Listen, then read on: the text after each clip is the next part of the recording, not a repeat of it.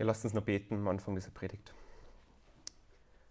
Ja, Herr, unser Gott, wir kommen vor dir und wir danken dir für dein Wort und wir bitten dich, ja, Herr, schenk uns jetzt offene Ohren, schenk uns ein bereites Herz, dass du uns lehrst durch dein Wort. Wir vertrauen auf dich, Herr, dass du jetzt wirkst. Und wir bitten dich, dass du uns Christus ja groß vor Augen malst. Amen. Wir befinden uns weiterhin im Markus-Evangelium. Und bevor wir jetzt in die Tiefe gehen, will ich das Markus-Evangelium gerne nochmal von der Vogelperspektive betrachten. Also worum geht es dem Autor, worum geht es Markus eigentlich? Ja, er will dem Leser zeigen, dass Jesus derjenige ist, der was kommen soll. Dass er der Messias ist. Ja, dass er der Retter ist. Dass er selbst Gott ist. Der was Mensch wird und in die Schöpfung kommt. Und durch das Markus-Evangelium zieht sich ein klarer roter Faden durch.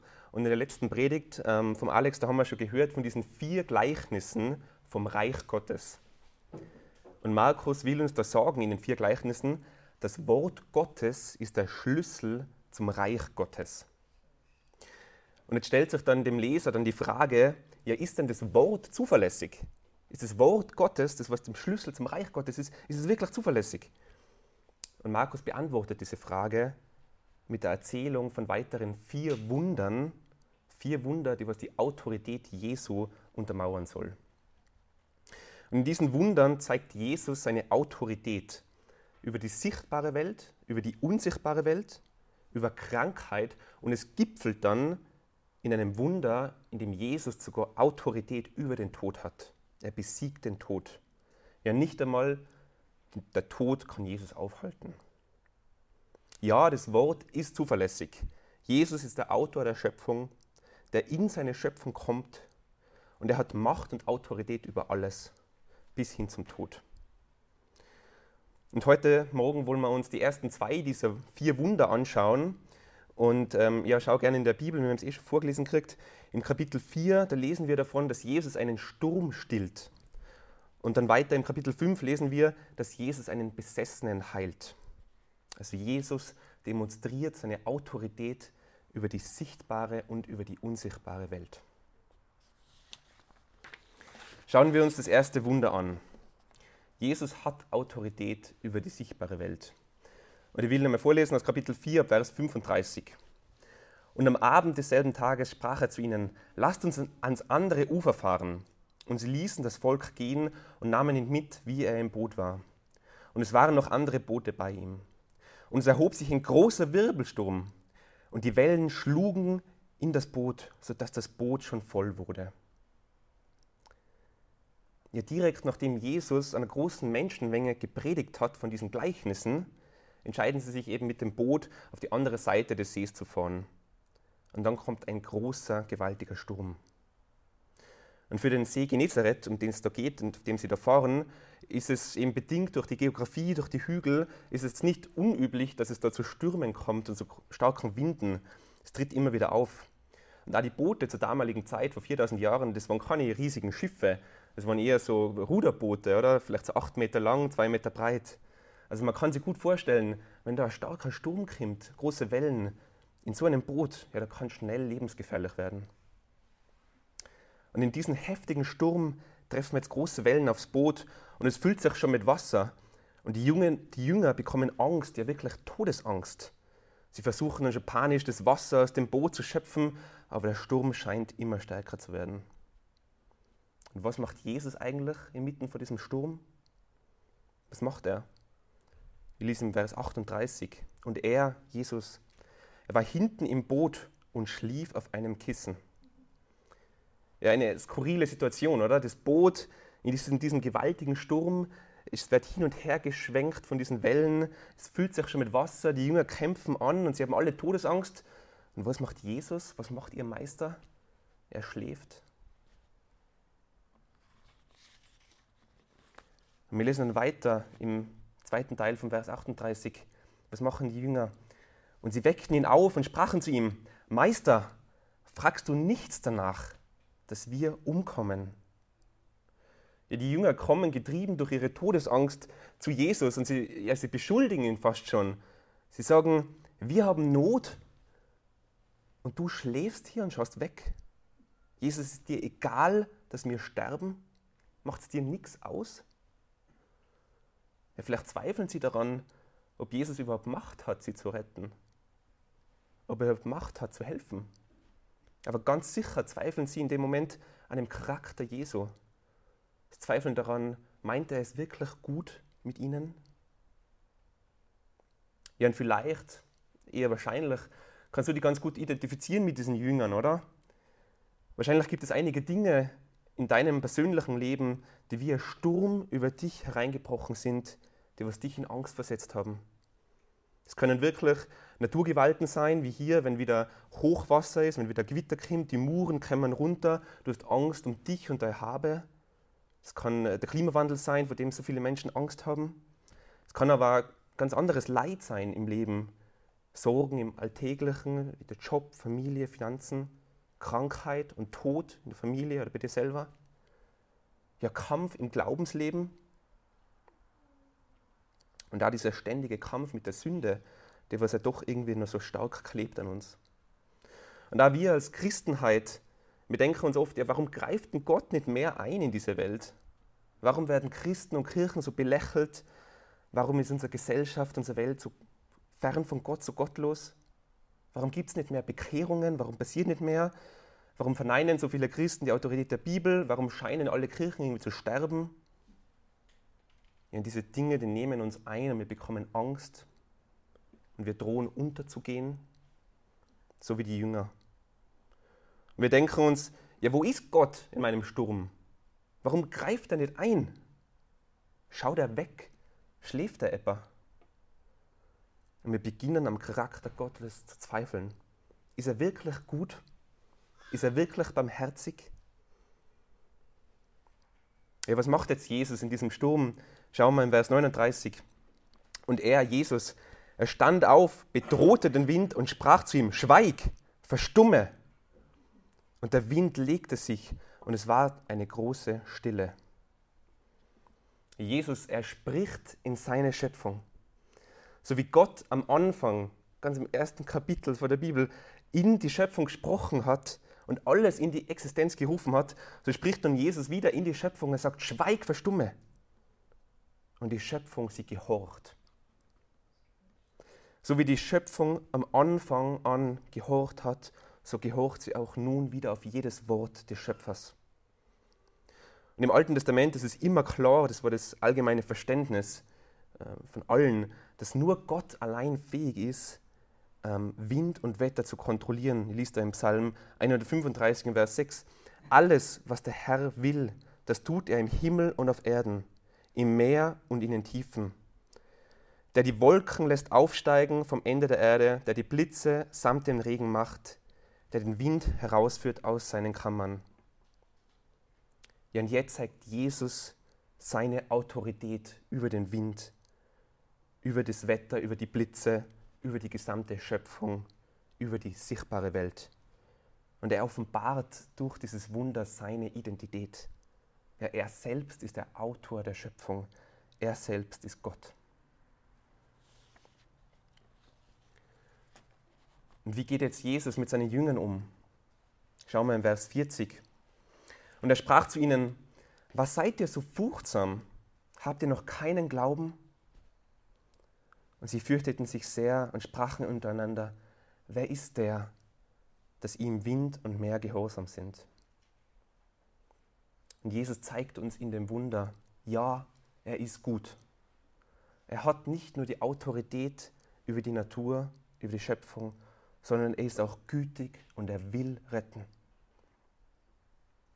Und Jesus tadelt dann die Jünger für ihren Unglauben, dass sie nicht daran geglaubt haben, dass Jesus gut ist und dass er sie retten will. Und wie wir schon vorher besprochen haben, ja, wir sind ja den Jüngern so oft so ähnlich, oder? Wir zweifeln so schnell an der Güte Gottes, wenn uns die Not trifft. Und es stellt sich dann die Frage, ja, wie schaut eigentlich wahrer Glaube aus? Wie schaut echtes Vertrauen in Gott aus, in meiner Not, in meiner, meiner ja, schlimmsten Stunde? Und ich möchte uns ganz gerne da etwas aus dem Buch Daniel im Alten Testament vorlesen. Wir finden da eine ähnliche Situation zu diesem Sturm. Ähm, Nebukadnezar macht da sein Bildnis an fremden Gott, das jeder anbeten soll. Und die Gefährten Daniel, sie beten das Bildnis nicht an. Und Nebukadnezar will sie dann in einen glühenden Feuerofen werfen. Das wird den absolut sicheren Tod bedeuten. Wie reagieren jetzt Daniels Gefährten auf diese Drohung? Liest er aus Daniel 3,17. Siehe, unser Gott, den wir verehren, er kann uns retten aus dem glühenden Feuerofen. Und auch aus deiner Hand, o König, kann er retten. Und wenn er es nicht tut, so sollst du dennoch wissen, dass wir deinen Gott nicht ehren und das goldene Bild, das du hast aufrichten lassen, nicht anbeten werden. Ja, und solange wir auf dieser Erde sind, da wird Stürme, da wird es Leid, da wird es Bedrängnis geben. Ja, und Gott lässt es auch zu. Und vielleicht rettet Gott auch nicht. Oder er rettet auf eine andere Art und Weise, wie wir uns das vielleicht wünschen. Aber wenn uns Leid und Bedrängnis begegnen in dieser Welt, so wie den Jüngern in dem Sturm, so wie den Gefährten Daniels dort in dem Feuerofen, ja, dann wollen wir nicht in Angst und Panik verfallen, so wie die Jünger, sondern wir wollen daran festhalten, dass Jesus schon gesiegt hat. Er hat den Sieg schon errungen. Am Kreuz hat er nämlich den wahren Sturm besiegt. Am Kreuz hat er uns nämlich errettet vor dem wirklich sicheren Tod. Am Kreuz hat er den Sieg errungen über jede Sünde, über Satan und über alles Leid, sogar über den Tod. Und deswegen, weil Jesus den Sieg schon errungen hat, können wir festhalten, dass wenn Jesus das zweite Mal, wenn er auf die Welt kommt, dass er dann zu allem Bösen sagen wird, schweig, verstumme. Und es wird dann so passieren. Ja, ich will uns ermutigen, ja, dass wir vertrauen auf diesen Gott, dass wir vertrauen auf diesen Jesus, dass wir daran glauben, ja, dass er gut ist und dass er das, was er am Kreuz gemacht hat, dass das uns rettet. Jesus ist Gott, er ist der Autor der Schöpfung, er ist wirklich vertrauenswürdig. Gehen wir hin zu ihm, verkünden wir ihm, dass wir Hilfe brauchen und vertrauen wir ihm.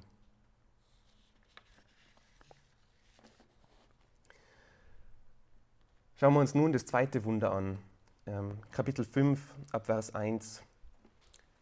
Und da geht es darum, dass Jesus Autorität hat über die unsichtbare Welt.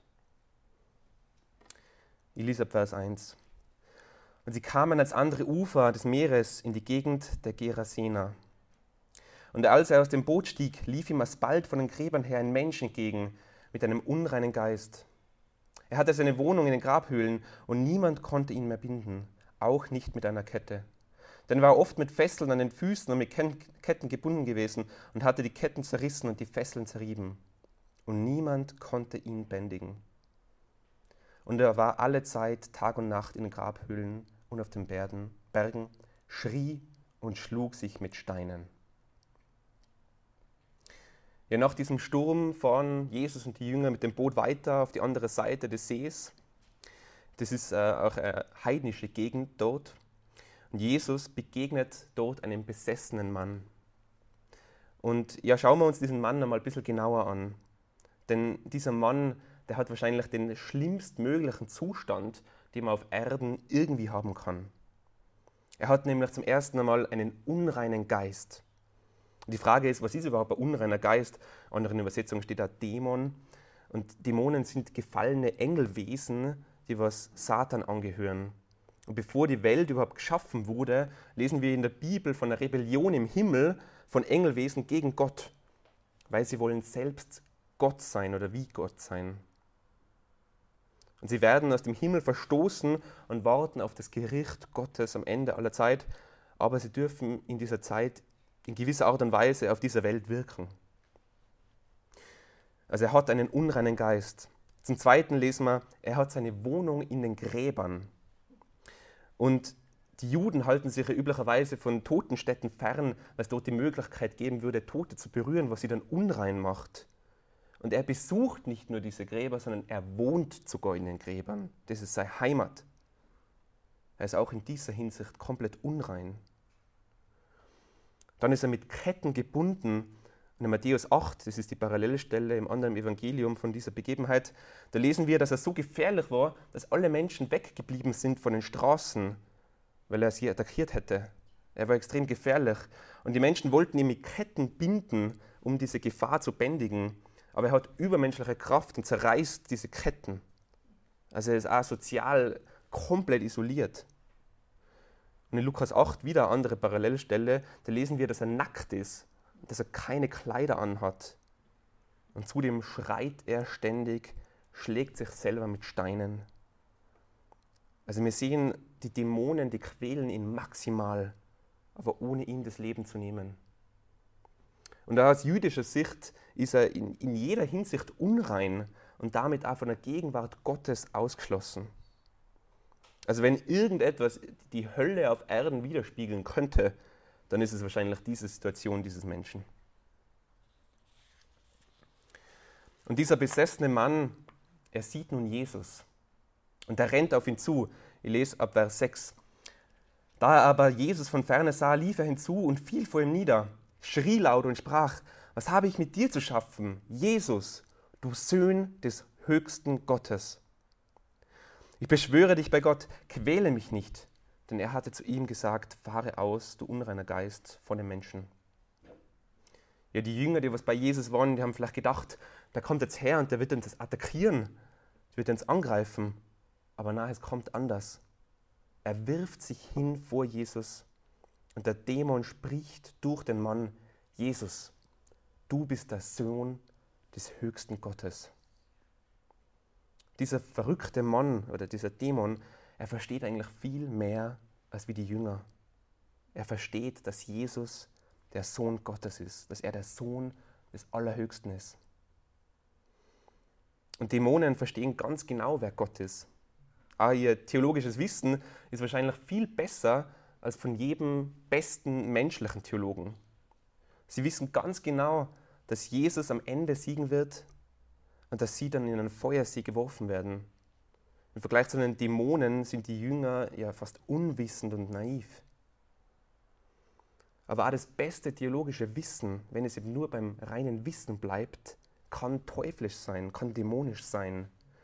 Wir lesen dann Jakobus 2,19: Du glaubst, dass es nur einen Gott gibt, du tust wohl daran. Auch die Dämonen glauben es und zittern.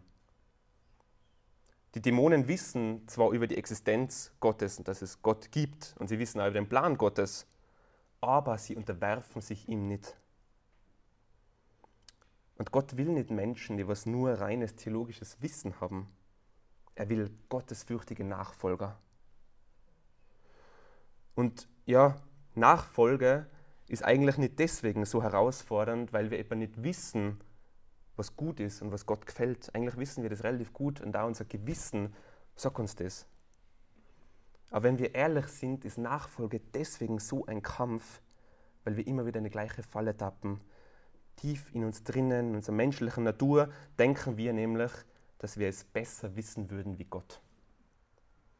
Eigentlich wollen wir doch lieber selbst Gott über unser Leben sein. Und genau das ist, was Sünde in unserem Leben bewirkt ist eine Rebellion gegen den guten Schöpfer, gegen Gott selbst, wo wir sagen, ich weiß es besser als du. Genauso wie das bei den gefallenen Engelwesen am Anfang im Himmel war, so ist es auch bei uns Rebellion gegen Gott. Und da in dieser Hinsicht sind wir diesen besessenen Menschen sehr ähnlich.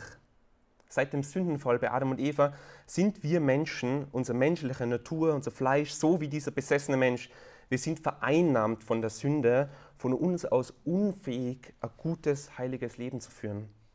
So wie dieser Mensch, dieser Besessene unrein war, so sind auch wir durch die Sünde unrein. So wie dieser Mensch ausgegrenzt war, so sind auch wir von der Gemeinschaft Gottes ausgegrenzt. So wie dieser Mensch gefesselt war, so sind auch wir durch die Sünde wie gefesselt. So wie dieser Mensch nackt war, sind auch wir vor Gott durch die Sünde wie nackt. Es ist ein schlimmes Zeugnis, aber ja, wir sind diesen Besessenen wahrscheinlich ähnlicher, als wie wir es wahrhaben wollen. Und wie geht jetzt Jesus weiter mit ihm um? Ich lese das ab Vers 9. Und er fragte ihn, wie heißt du? Und er sprach zu ihm, Legion heiße ich, denn wir sind viele. Und er bat Jesus sehr, dass er sie nicht aus der Gegend vertreibe. Es war aber dort am Berg eine große Herde Säue auf der Weide. Und die unreinen Geister baten ihn und sprachen, lasst uns in die Säue fahren. Und er erlaubte es ihnen. Da fuhren sie aus, da fuhren sie aus und fuhren in die Säue, und die Herde stürmte den Abhang hinunter ins Meer, etwa 2000, und sie ersoffen im Meer. Und die Sauhirten flohen und verkündeten das in der Stadt und auf dem Lande. Und die Leute gingen, um zu sehen, was da geschehen war. Und kamen zu Jesus und sahen den Besessenen, der den Geist Legion gehabt hatte, wie er da saß, bekleidet und vernünftigt, und sie fürchteten sich. Ja, Jesus greift in die Situation dieses Menschen ein und er rettet ihn. Er, der zuerst unvernünftig war, wird jetzt vernünftig. Er, der zuerst nackt war, ist jetzt bekleidet. Und das Gute ist, wenn es Hoffnung für diesen Menschen gibt, der was den schlimmsten Zustand hat, wenn es Hoffnung für diesen Menschen gibt, dann gibt es auch Hoffnung für dich und für mich. Es gibt Hoffnung. Und dieses Wunder ist ein Vorschau darauf, was Jesus am Kreuz für uns gemacht hat. Weil Jesus nämlich der Einzige, der was diese Versuchung, Gott sein zu wollen, widerstanden hat. Er, der was Gott gleich ist, hat sich seinem Vater untergeordnet. Er hat das gute Leben gelebt und ist den unverdienten Tod dort am Kreuz gestorben für unsere Schuld. Dort am Kreuz hat er uns gerettet. Dort am Kreuz macht er uns rein, heilig und befreit uns von den Fesseln der Sünde. Dort am Kreuz gibt er uns neue weiße Kleider.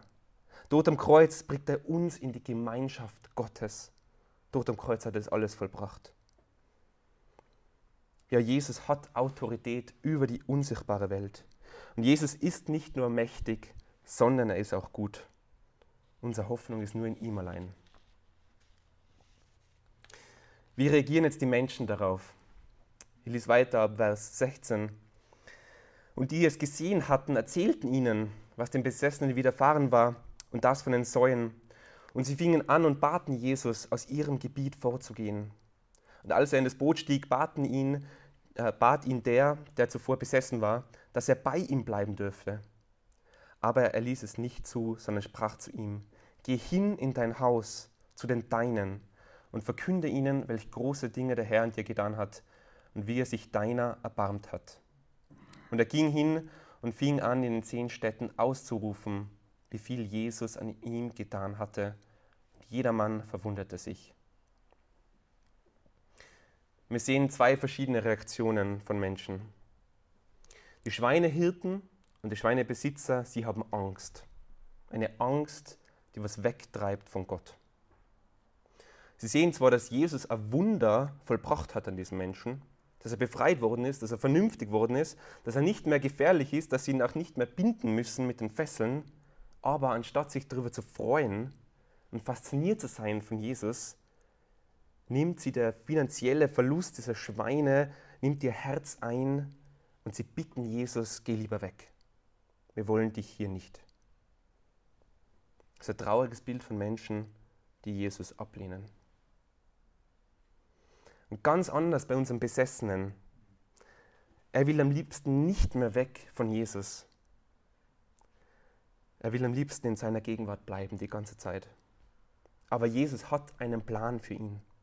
Seine Befreiung, seine Rettung soll kein reiner Selbstzweck sein. Na, er soll hingehen zu seinem Haus, zu den Seinen und er soll verkünden, was Jesus in ihm vollbracht hat, was er in seinem Leben gewirkt hat. Er ist der erste Mensch, den was Jesus wirklich aktiv auffordert, hinzugehen und zu verkünden.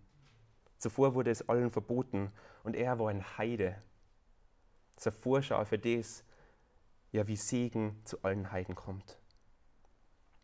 Und auch wir, du und ich, wir werden herausgefordert durch diese Begegnung. Denn Jesus hat ja für uns das Gleiche gemacht wie für diesen Besessenen.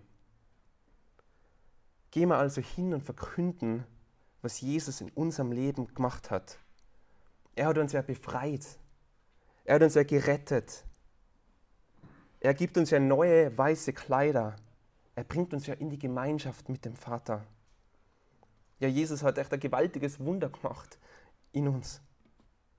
Gehen wir also hin und verkünden, was der Herr Gutes an uns gemacht hat. Ich will nochmal zusammenfassen. In diesen zwei Wundern sehen wir, Jesus hat Autorität. Er hat Autorität über die sichtbare Welt und die unsichtbare Welt. Er ist der Sohn Gottes des Allerhöchsten. Und Jesus offenbart sich in diesen Wundern, dass er selbst Gott ist. Er ist der Autor der gesamten Schöpfung, der aber selbst in seine Schöpfung kommt, um sie zu retten. Dort am Kreuz hat er seine Schöpfung gerettet. Dort am Kreuz erlöst er dich und mich von unserer Schuld. Jesus ist nicht nur mächtig, sondern er ist auch gut.